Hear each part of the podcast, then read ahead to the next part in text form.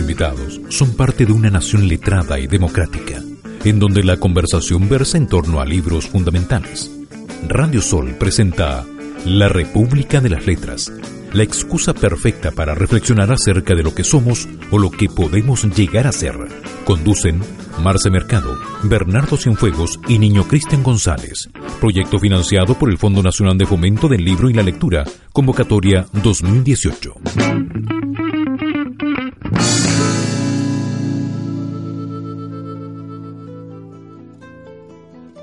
El acontecimiento del poder no se agota en el intento de vencer la resistencia o de forzar una obediencia.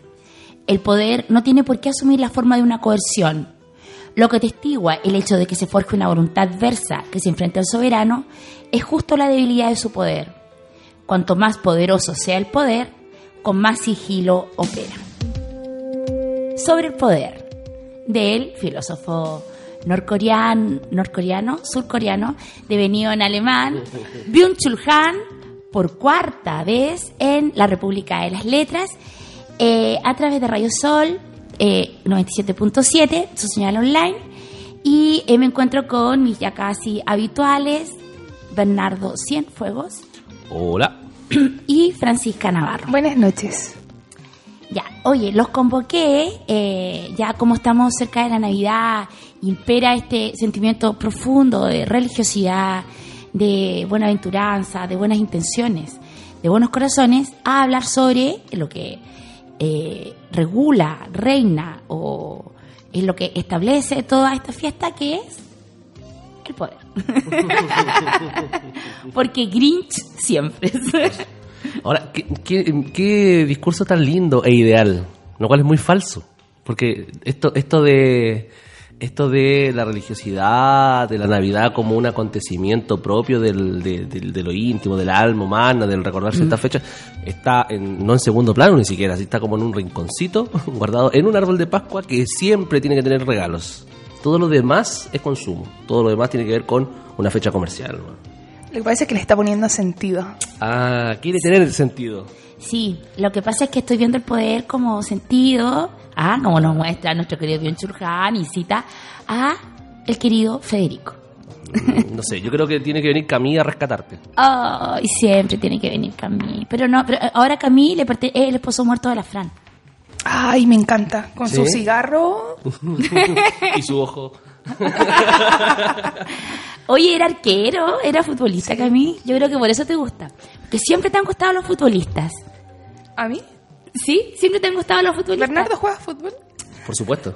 Oye, tengo que decir, antes de comenzar a entrarle el diente a este libro, bastante sencillo, una cosa tranquila, ¿no? Para, reci- para prepararnos para la noche buena. Porque pues verdad, por supuesto. Claro. No, porque dijimos, chicos, hagamos algo tranquilo, estamos llenos de cosas, rindiendo fondos, el profesor, la ingeniera haciendo presupuestos, hagamos algo suave. Entonces dije, chicos, leamos sobre el poder de Bion Chulhan. Algo que nos relaje, algo que nos tranquilice, algo que nos llame al orden.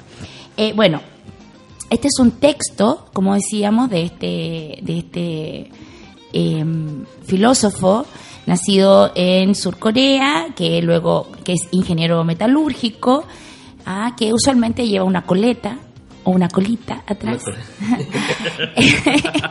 Y Bueno, más de una colita. Lleva más de una colita. También tiene un rabo. Hay gente que mueve el rabo. Eh, bueno, y él vale más, bueno, es ingeniero eh, en metalurgia, ¿cierto? Con un gran interés por la ciencia, eh, por las ciencias sociales y eh, parte a Alemania a eh, estudiar literatura.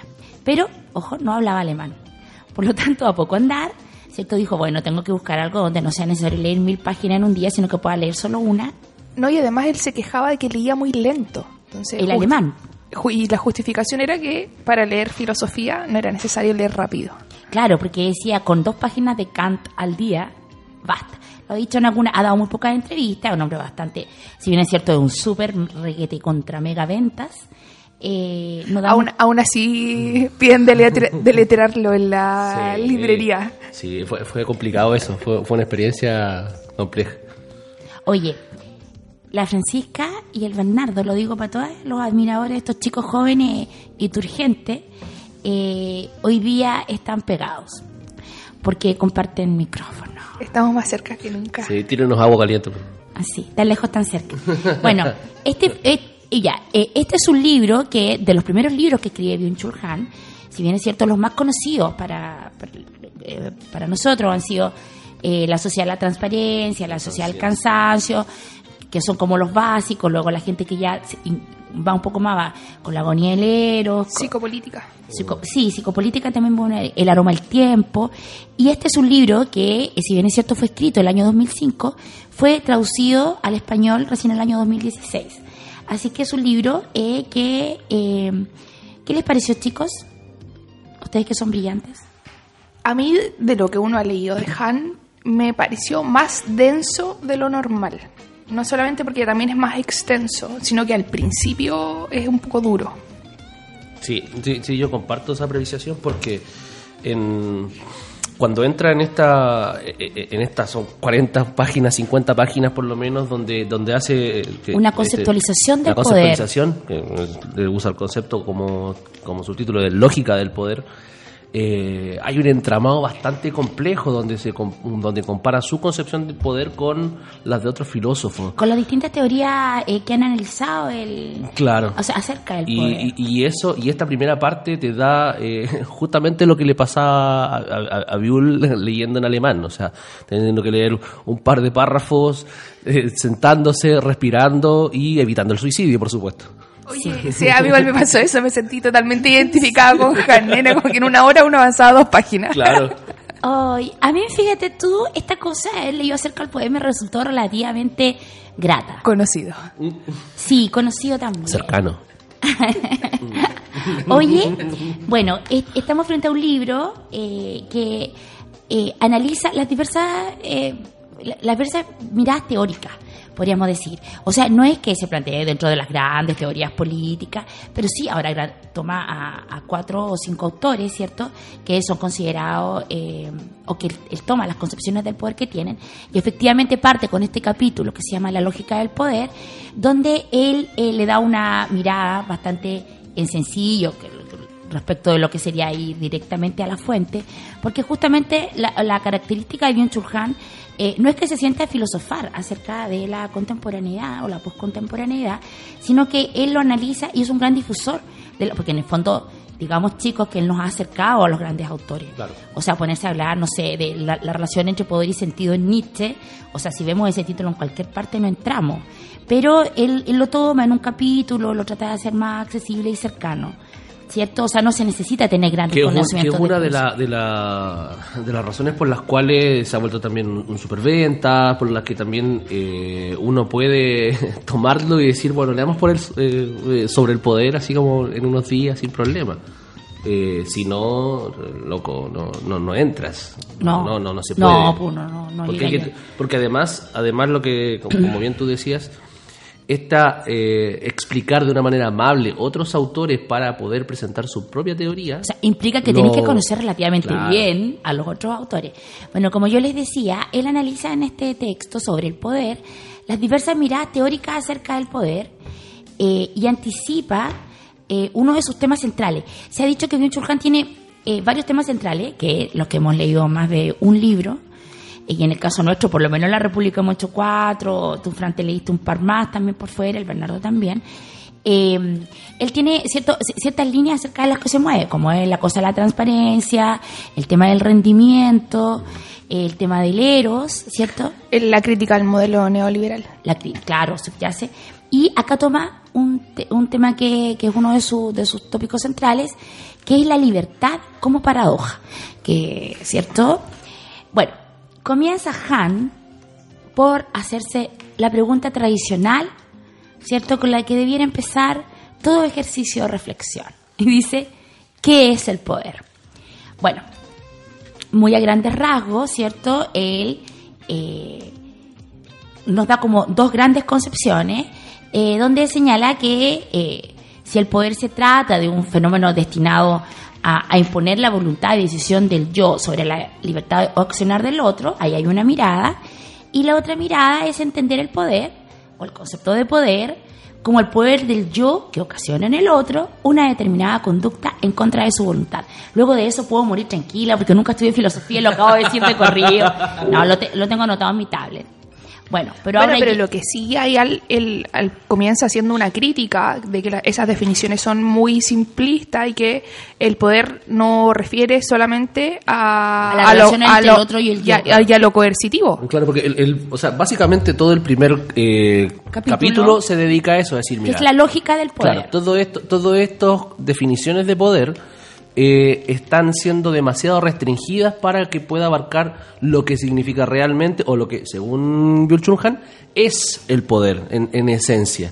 Y desde ahí que toma todas estas miradas y dice, bueno, esto es parcial, esto está bien, esto no está bien, porque también lo dice claramente en alguna, en alguna ocasión. No, y fundamentalmente, y fundamentalmente, como dice la Fran, lo que hace es partir, porque generalmente si uno, si uno no se fuera caminando por la calle y alguien le dijera, oye, ¿qué es el poder? Generalmente la gente lo tiene súper vinculado a la, a la acción coercitiva, ¿cierto? Que yo ejerzo sobre el otro. O sea, yo tengo, eh, si yo tengo poder, o sea, nosotros se dice el poder, inmediatamente uno piensa, por ejemplo, en la policía o el organismo represivo, ¿cierto? Pero no es así.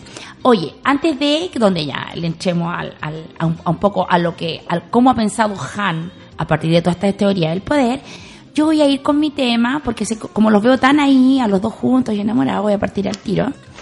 Y voy a partir con el que yo creo que es el mayor poder del mundo. Entonces voy a ir con eh, el tema de Jennifer Rush, eh, The Power of Love.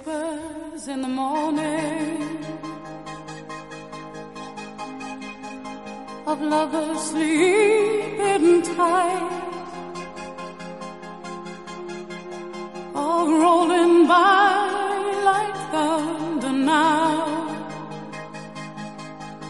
As I look in your eyes, I hold on to your body and feel each move you make. Your voice is warm and tender, a love that I could not forsake.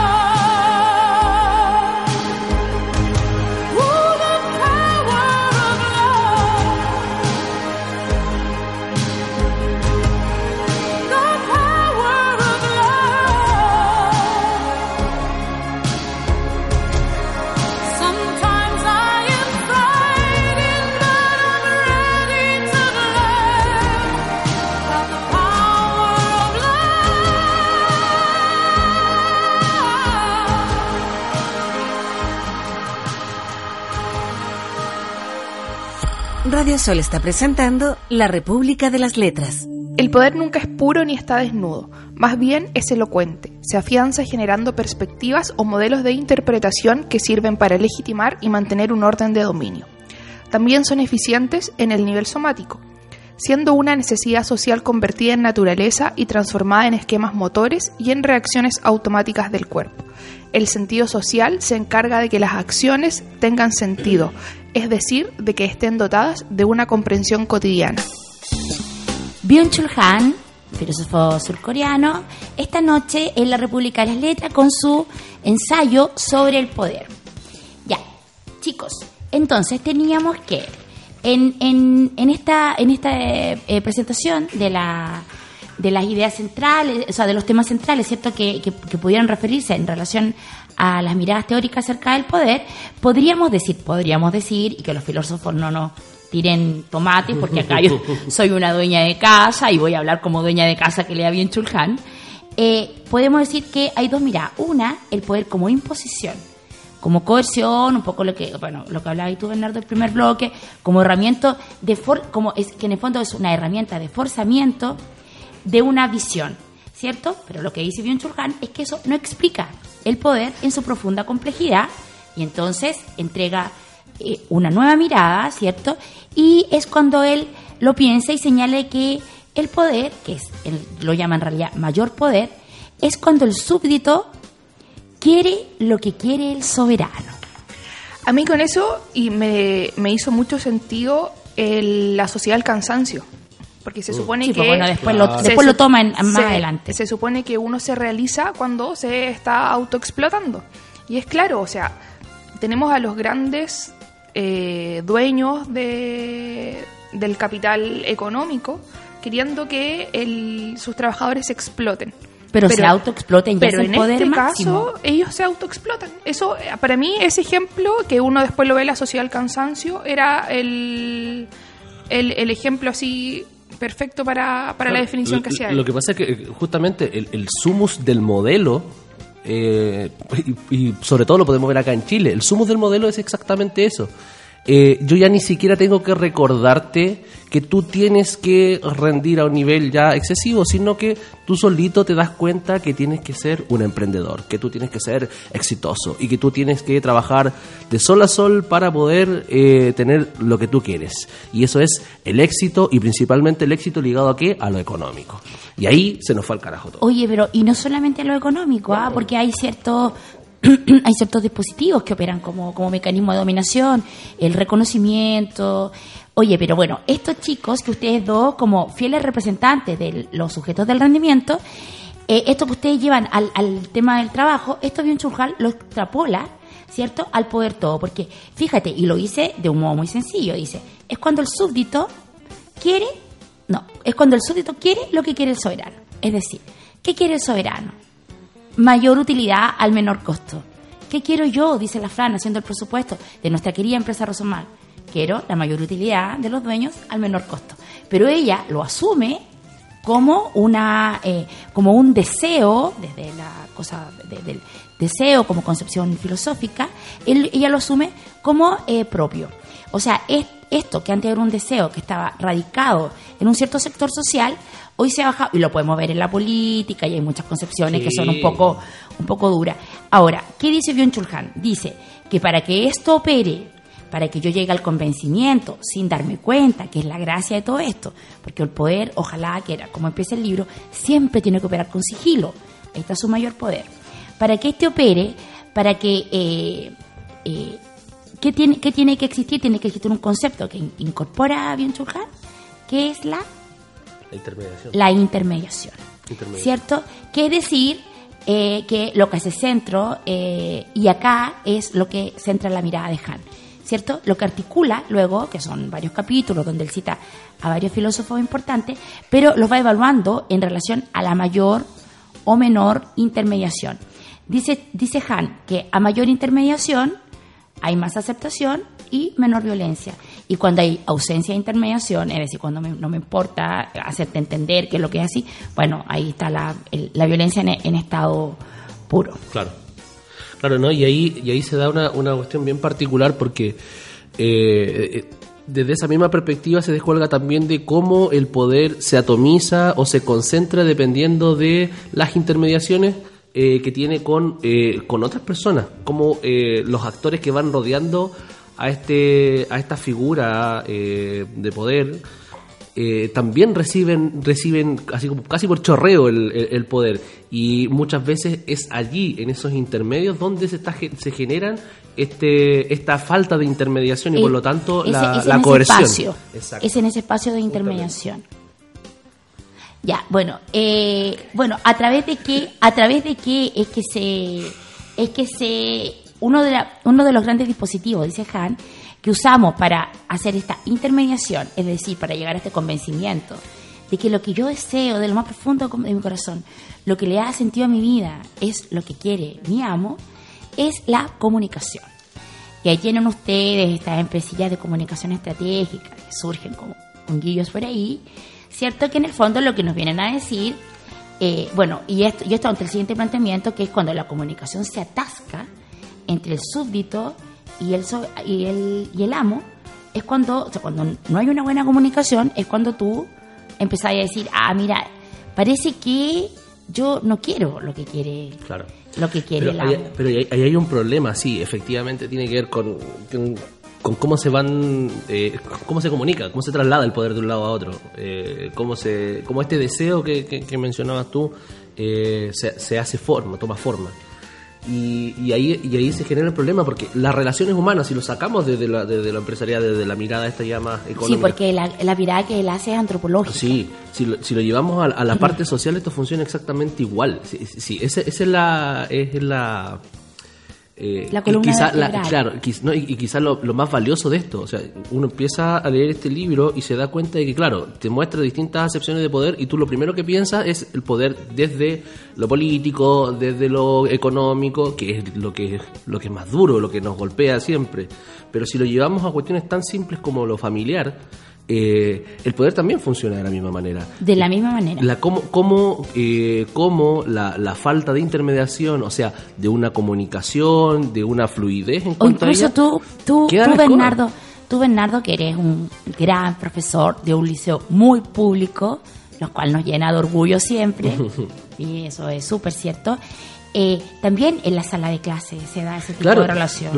la, la investiga una investigación que hice yo hace, hace un tiempo a propósito de, mi estudio de posgrado, eh, yo le mostraba cómo, eh, cómo en los distintos niveles, desde las cabezas superiores de los establecimientos hasta la parte más baja que tiene que ver con los, con los apoderados y los mismos estudiantes, se van rompiendo cosas, la coerción se vuelve, vuelve casi obligatoria por la falta de comunicación.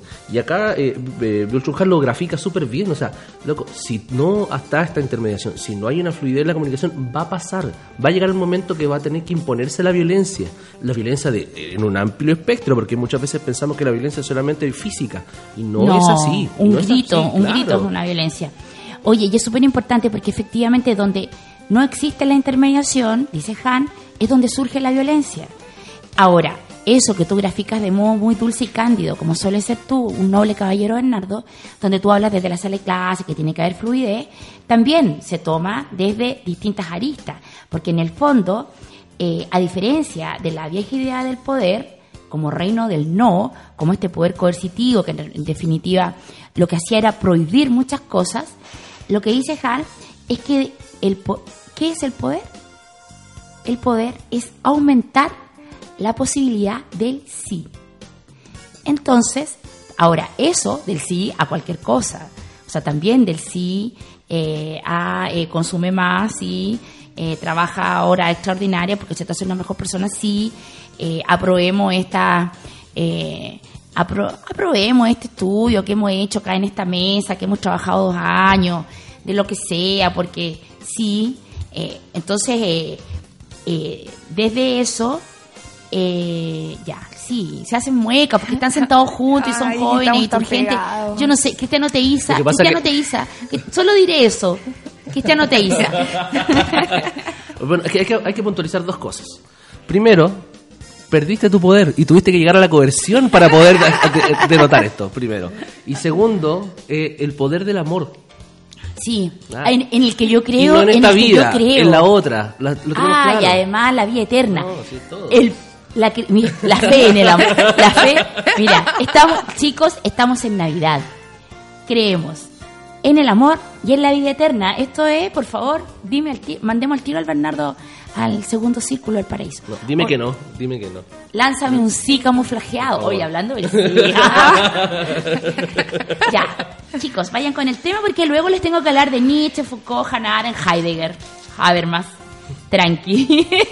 Bernardo, ¿vas tú o voy yo? Te lo cedo, como un caballero. En verdad, mi tema es violencia pura, carece de total sentido. No Ah, hay, pero- no hay eso relación eso entre, entre el libro y el tema que voy a poner. Solamente me gusta mucho. Así que vamos con Sting y Fields of Gold.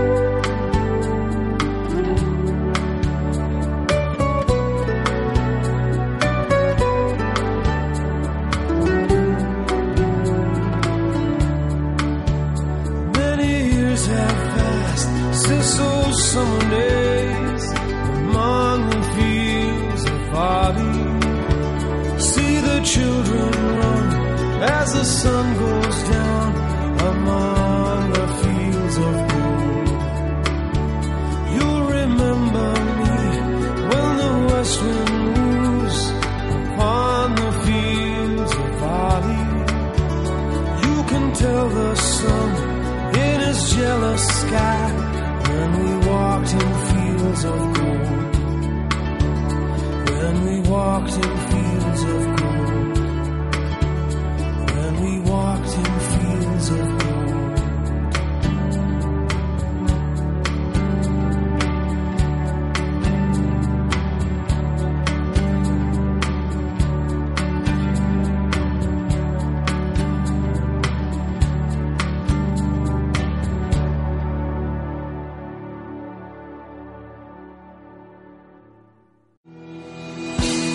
En Radio Sol con la República de las Letras. Nietzsche concibe la denominación o asignación de nombre como un derecho de pernada. Los gobernantes sellan cada cosa y cada suceso con un sonido, tomándolo así, en cierta manera, en posesión. El origen del lenguaje es la expresión del poder de los gobernantes. Los lenguajes son las reminiscencias de las antiquísimas tomas de posesión de las cosas. Es decir, Nietzsche escucha en toda palabra este mandato. Así habrá de llamarse esto en adelante. La denominación o asignación de nombre es al mismo tiempo una asignación de sentido. El poder crea sentido. Que así sea es la expresión de los auténticos filósofos, que son los decretadores y legisladores. Toda palabra es un veredicto. Son los soberanos quienes determinan el sentido, el horizonte del sentido, es decir, hacia dónde y el para qué de las cosas. Qué buen texto, qué buen texto, Bernardo, te basaste. Sobre el poder de Byung-Chul Han, eh, es, la, mm, es el texto, ensayo del eh, surcoreano, devenido en alemán, filósofo, difusor, bestseller. Usa coleta. Me impresiona, eso es tan guapo. Eh, que nos acompaña esta noche en la República de las Letras, que es un programa financiado por el Fondo de Fomento del Libro y la Lectura, convocatoria 2018, y Resomac, Centro de Imágenes Avanzadas. Eh, visítenos en Gallillos Lorca 1640, en Centro Médico Vital Médica, Gallillos Lorca 959 y General Borgoño 957, a propósito de poder, al interior del Hospital Militar del Norte. ¡Wow! La niña modificando, usando bien el lenguaje en lugares. Oye, bueno, era tremendo texto. Yo solamente, antes que tú lo expliques, porque tú entendés muy bien a Nietzsche, solamente quiero decir que fue maravilloso, maravilloso, eh, porque claro, uno, lee- uno, uno lee a Nietzsche, que además es un tremendo escritor, que estéticamente es bellísimo, pero uno no entiende nada. Pero, básicamente. Es que claramente no hemos entendido nada. Sí. No, no, nosotros sí hemos entendido algunas cosas, pero no aquello. Bueno, pero ¿sabéis qué? Que yo lo tengo acá anotadito en mi tablet, que, eh, que me llamó la atención mucho eso, que es una cuestión que a veces uno, uno, uno sabe un poco, que el nombrar es un ejercicio de poder y que en el fondo es una práctica tendiente a generar sentido. Me pareció maravilloso. Ya a ver, dale tú con tu, con tu. Bueno, esto está en uno, en el segundo capítulo, segundo capítulo. que se llama La semántica del poder, ¿cierto? Donde eh, avanza la relación entre poder y generación de sentido. Y entonces, ¿qué hace Byung-Chul Han? Convoca a Federico. Claro. Lo que pasa es que, bueno, yo, yo elijo este, este fragmento para, para leer, para presentarlo acá, por dos cosas. Eh, primero, porque me voló la cabeza. Porque uno siempre, eh, a propósito de, de- de lo- de las lecturas que uno tiene, de las cosas que, eh, le van pasando, uno siempre va haciendo el, el ejercicio de reflexión de decir, bueno, mira, ¿cómo está funcionando el mundo? Aunque, como decíamos recién, uno no entiende nada muchas veces. Pero trata de hacer las lecturas para poder saber si moverse o no, decir o no, actuar o no. Y a partir de eso, este primer fragmento eh, me, me- rompió la cabeza eh, en el sentido de saber y de, de- de entender, decir, bueno, efectivamente, el nombre de las cosas eh, que, le, que le hemos puesto como humanidad a toda la realidad es arbitrario. Todo, todo el lenguaje es arbitrario. Nosotros le damos un sentido, un símbolo, eh, tal como decía, una, una semántica, pero, pero todo es arbitrario. Y efectivamente, por ejemplo, ¿por qué eh, eh, el oro es un elemento... eh, Con alto valor. Con un elemento con alto O sea, con valor. alto precio. Claro. Eh, como de ahí Como fue en pasamos su otro. momento la sal. Exacto. Por Eh, ejemplo. eh, claro. Todo, todo, toda significación de un elemento de la realidad en cuanto a el instalarla y también limitarla, porque ese es otro, otro tema del que tiene el lenguaje. Cuando tú lo instalas dentro de un concepto, también lo limitas a esa estructura, eh, significa eh, darle ese sentido y por lo tanto el poder. Eh, muchas veces pasa que, que, y que lo que nombraba acá eh, a propósito de Nietzsche es que no se trata de que acá los, los, los amos, lo- los, que sostienen el poder, eh, son videntes o son, eh, son casi seres metafísicos sino que a lo contrario, ellos lo hacen por una, por una cuestión de, de poder. Esto debe ser así porque yo lo digo y está, por lo tanto, eh, haciendo una instalación desde eso. Y eh, desde ese punto de vista se crea toda la significatividad. O sea, para eso, desde ahí en adelante, todos tenemos que apropiarnos de eso desde la perspectiva que ellos dijeron. Lo que hacía Parra. Ya, yo no quiero que se llamen más zapatos, quiero que se llamen ataúdes Este es un, ese es un ejercicio de poder. Es- es que lo que pasa es que Parra era muy nietzscheano. Y ese es un ejercicio de poder, porque si, si tú le cambias la, la significación, le cambias el nombre, no solamente el concepto, sino que le cambias la significación. apropias. Te apropias, es tuyo, te pertenece. exacto. Y eso es el máximo del poder. Y eso también funciona cuando eh, nosotros vamos a la, a la, al, us- al uso del lenguaje, a los cambios en el lenguaje que han tenido y a lo mejor incluso hasta resistencia que ha existido, por ejemplo, en una cosa más contemporánea o incluso actual, porque que fue uno de los uno si uno si uno hicieran estos estos eh, recuentos trasnochados acerca de los grandes temas que se trataron estos años los temas que nunca pensamos que íbamos a estar hablando como por ejemplo el tema del lenguaje inclusivo. Yo, ¿sabes que a mí se me Esta- te, esta te iba, te iba a mencionar lo mismo y, y aparece la RAE diciendo porque la RAE es el poder sobre el O sea, y es, o sea, es la institución que ejerce y que normativiza, porque bueno, luego vamos a ir a Foucault y Foucault habla de aquello que es Exacto. normal, que es lo, hay que, cómo se ejerce poder desde la normalidad. Dale. Entonces, claro, y lo que dicen eh, es, no, acá el O aplica para todos. A lo más pueden utilizar el A. Pero, pero una cuestión totalmente arbitraria. O sea, que, claro, justamente porque eso no lo... eh, hacer el ejercicio reflexivo, que es lo que nosotros constantemente estamos invitando acá, eh, eh, te permite darte cuenta que, claro, pero ¿por qué ellos me están imponiendo? Sí, es la norma. ¿Pero quién decide la norma? El poder. No, pero además, acá lo importante es que efectivamente, bueno, pueden crear las instituciones, porque en definitiva las grandes instituciones y el poder siempre se relacionan con el dinero. Siempre, o sea, el tipo que está en la RAE, el tipo que está en un ministerio, el tipo que te dice esta política es lo que vale, es porque detrás hay un sueldo, porque detrás hay relaciones de poder y yo te pago. Porque cuando es sencillo que tú te pares al frente y digáis no. Cuando no estáis con esas vinculaciones del poder. Claro. ¿cierto? O sea, cuando tú no estás sujeto a, a, cierta, a ciertas cosas que tienen otorgado un valor simbólico en términos sociales. Y a mí me parece súper importante llevar este tremendo texto que para mí, bueno, eh, hay que decir que Byung-Chul Han, eh, a los teóricos que cita a este, a este, a esta, tertulia a conversar acerca del poder, eh, son a Michel Foucault, bueno, parte con Nietzsche, luego a mi esposo muerto, Michel Foucault, cita a la gran Hannah Arendt, Heidegger. Habermas, Heidegger. que en, en general son eh, autores bien citados en todos sus libros. repite. En la sociedad cansancio creo Sí. que toma, creo que solamente Habermas no lo tocó, pero Heidegger, bueno, Sí. Heidegger y Hannah Arendt, que generalmente son un poco... Bueno, y está siempre en una constante pugna con tu esposo muerto. Sí, con mi esposo muerto. Lo que pasa es que mi esposo muerto es lo sabía todo. Entonces es difícil de superar. Además, búsqueda del placer y recorrer los lugares estos de masaje en San Francisco. Sí. Ahí, bueno. Bueno, Bueno, y- sigamos con el tema del lenguaje. Fíjate tú que se aplica muy bien, muy bien, chicos, eh, al tema este de lo que se habló del lenguaje inclusivo. Donde hay gente que sigue diciendo, bueno, y siga la discusión y está todo bien y que cada cual haga lo que quiera porque la normatividad está ahí y si tú querís la tomáis, porque puede ser legal, pero puede no tener legitimidad. Pero eh, a lo que vamos es que hay, o sea, como tú veís, yo creo, Bernardo, que tal como tú dices, uno de los mayores ejercicios de poder es a través del lenguaje, que es lo que nos muestra a través de Nietzsche. Pero claro, si tú tomas a Nietzsche, su cosa sobre el sentido y todo es difícil. Es Byung-Chul Han el que hace la intermediación, Sí, ¿cierto? Y nos llega un poco eh, a ver esto que claramente, eh, y bueno, y nos dice, ¿cierto? Que cómo comunicarse, o sea, al comunicarnos, cómo ampliamos nuestro poder eh, al otro. Y esto vemos, ¿cierto? Bueno, y ahí entramos con, también con todo el tema de los medios de comunicación, la propiedad de los medios de comunicación.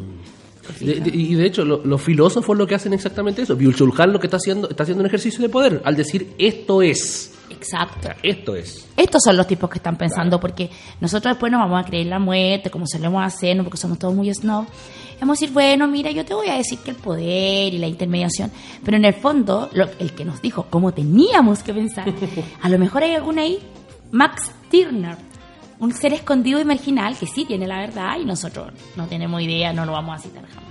A mí, a propósito de la contingencia y lo que decían recién, el tema de los medios de comunicación, o sea, el, el día domingo Chile aparece diciendo que no va a firmar el Pacto migratorio. El, pa- el pacto migratorio. Pues dos días después, gran parte de nuestros honorables diputados y senadores, debido al alza del VIH, dicen que son los migrantes. Entonces, ¿cómo, cómo los medios de comunicación legitiman decisiones que se están tomando en las altas esferas del, del poder? No, y no solo, bueno, hoy día además tenías et- esta, esta falta de contrastación de las noticias y todo eso, porque hoy en día los medios de comunicación ya no son solamente los medios de comunicación formales que conocíamos, que tienen dueños, que ejercen el poder, sino que también las redes sociales. Hay otro libro, Han, que se llama El Enjambre, que usted lo puede encontrar Sí. en nuestras redes sociales, porque lo hicimos también con el Bernardo, eh, donde habla al respecto. Claro, no, y de hecho, y de hecho, como para cerrar la idea y para ir con mi tema, eh, la verdad hay que recordar que, y también lo menciona en el libro, que la verdad también es un constructo.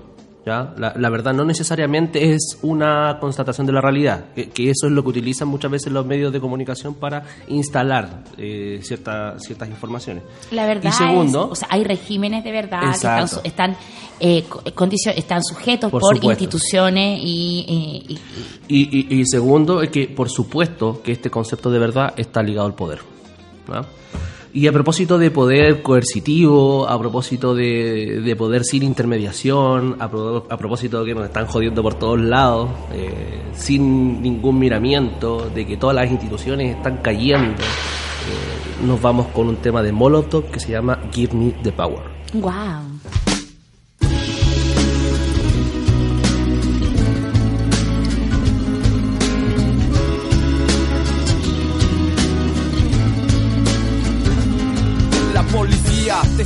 Extorsionando. Pero ellos viven de lo que tú estás pagando. Y si te tratan como a un delincuente, no es tu culpa. Dale gracias al regente. Hay que arrancar el problema de raíz. Y cambiar al gobierno de nuestro país. A la gente que está en la burocracia. A esa gente que le gustan las migajas. Yo por eso me quejo y me quejo. Porque aquí es donde vivo y yo ya no soy un pendejo que no guachas los puestos del gobierno. Hay personas que se están enriqueciendo. Gente que vive en la pobreza. Nadie hace nada porque nadie le interesa. La gente de arriba te detesta. Hay más gente que quiere que caigan sus cabezas y le das más poder al poder. Más duro te van a venir a coger. Porque fuimos potencia mundial. Somos pobres,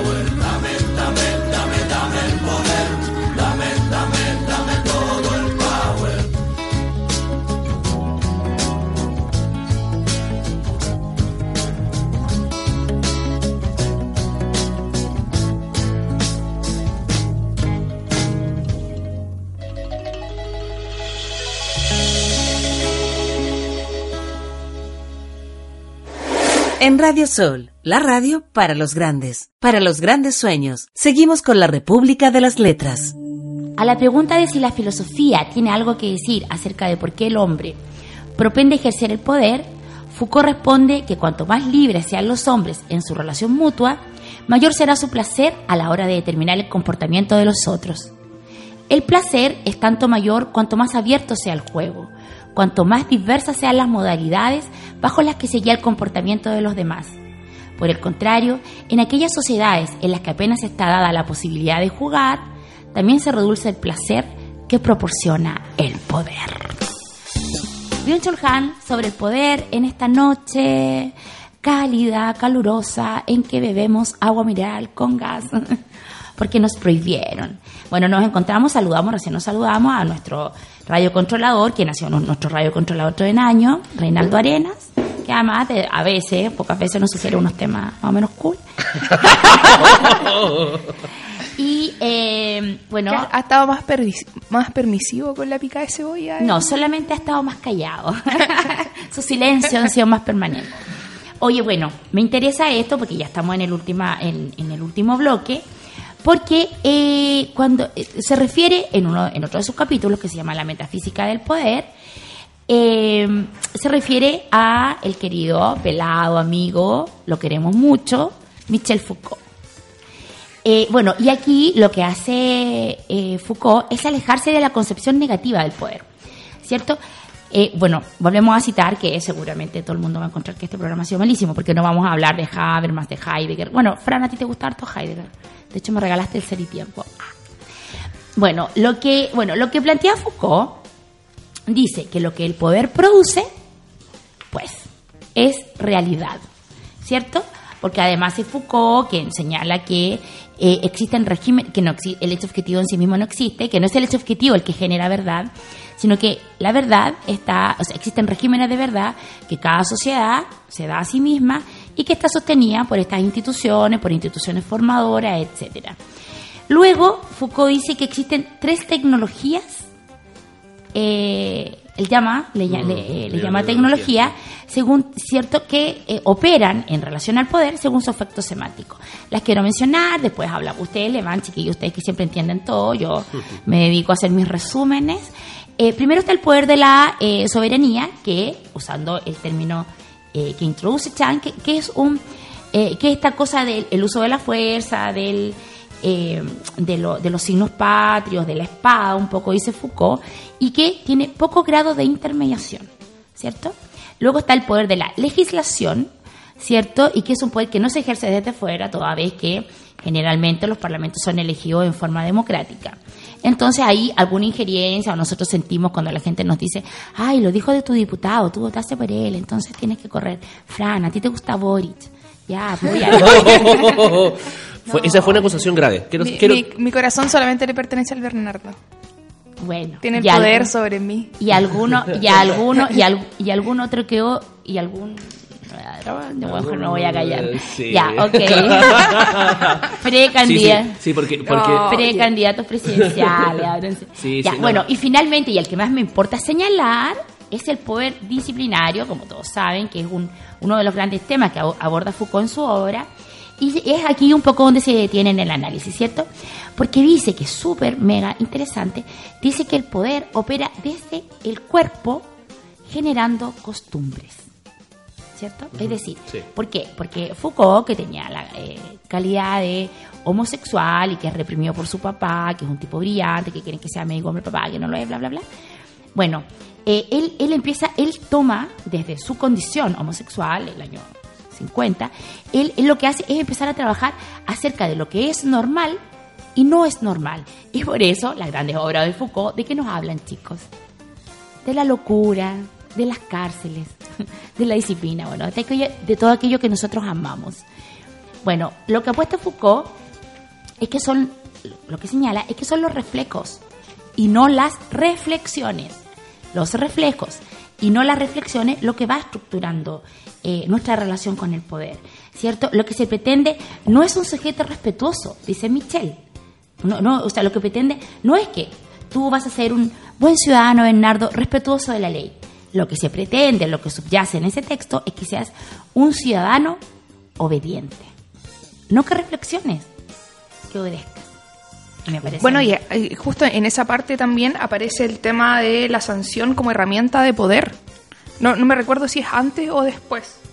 Antes. Pe- Pero dice que siempre y cuando la sanción se mantenga en forma de promesa, ya que cuando se hace real, el poder disminuye. O sea, siempre hay poder cuando, la, cuando está la percepción de la sanción, ¿ya? Pero no, no por eso el, la, la, la condición es necesaria.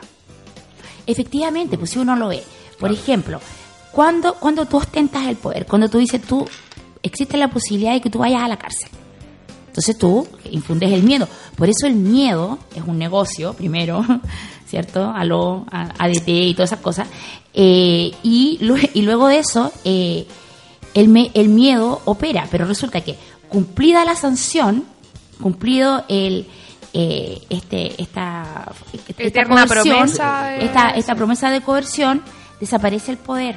Yo solamente sostengo el poder mientras esa sanción se permanece, o sea, permanece como promesa. Bueno, pero volviendo a Foucault, eh, dice que eh, el poder, el poder en esta lógica, en este poder disciplinario, que acuérdense, tiene vinculación con el cuerpo, ¿cierto? Y que actúa según reflejos y no reflexiones, y que lleva a que nos convertamos en sujetos eh, no respetuosos de la norma, ni, del, ni, de, ni de los pactos sociales que podamos haber suscrito, sino que seamos obedientes. Claro. Eh, bueno, y dice que el poder se incrementa, ¿cierto? Y que eh, es- el poder se incrementa al cumplirse esto, cuando tú lo incorporas de, de- a- a- de forma corpórea, y que en el fondo ahí es cuando el poder se invisibiliza. Y tú lo que piensas es que tú eres libre, y ahí viene esta cosa de la libertad y la paradoja, que es una de las ideas fundamentales en Sí. la hora hecha.